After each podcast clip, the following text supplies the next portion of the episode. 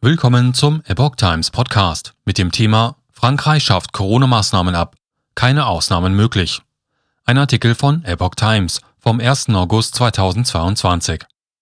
In Frankreich werden ab 1. August sämtliche Corona-Maßnahmen aufgehoben.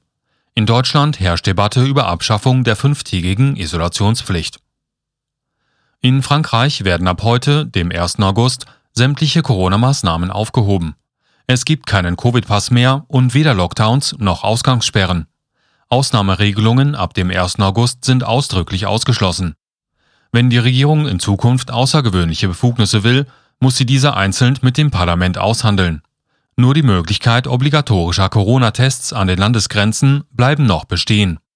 In Österreich fällt ab heute die Quarantänepflicht weg, wie die Epoch Times bereits berichtete. Wer positiv auf das Coronavirus getestet ist, sich aber nicht krank fühlt, darf damit künftig das Haus verlassen. Deutschland diskutiert über Selbstisolationspflicht. In Deutschland gibt es derzeit eine Debatte über die Beibehaltung der Selbstisolationspflicht bei Corona-Infizierten. Laut bisheriger Regelungen beträgt diese fünf Tage.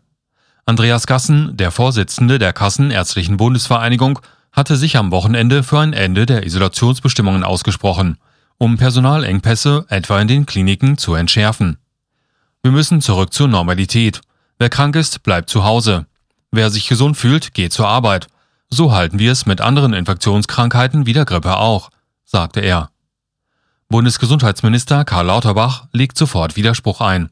Der SPD-Politiker sowie die Grünen sprachen sich für die Beibehaltung der geltenden Regelungen aus. Der ARD-Twitter-Account Bericht aus Berlin veröffentlichte ein Interview, in dem Lauterbach seine Befürchtung über eine Erhöhung der Fallzahlen äußerte, sollte die Isolationspflicht wegfallen. Eigenverantwortung statt Corona-Maßnahmen. Die rheinland-pfälzische FDP stelle laut Volksfreund ebenfalls die Forderung nach einer Abschaffung. FDP-Fraktionsvorsitzender Philipp Fernis plädiere nun auf mehr Eigenverantwortung. Wer krank ist, sollte auch zu Hause bleiben. Es gehe ihm nicht darum, Wirtschaft und Gesundheit gegeneinander zu stellen, sofern es. Die Isolationspflicht sei in der jetzigen Situation aber ein zu starker staatlicher Eingriff in die individuelle Lebensführung. Man könne doch nicht erklären, warum Infizierte mit kleinen Kindern nicht wenigstens spazieren gehen dürften.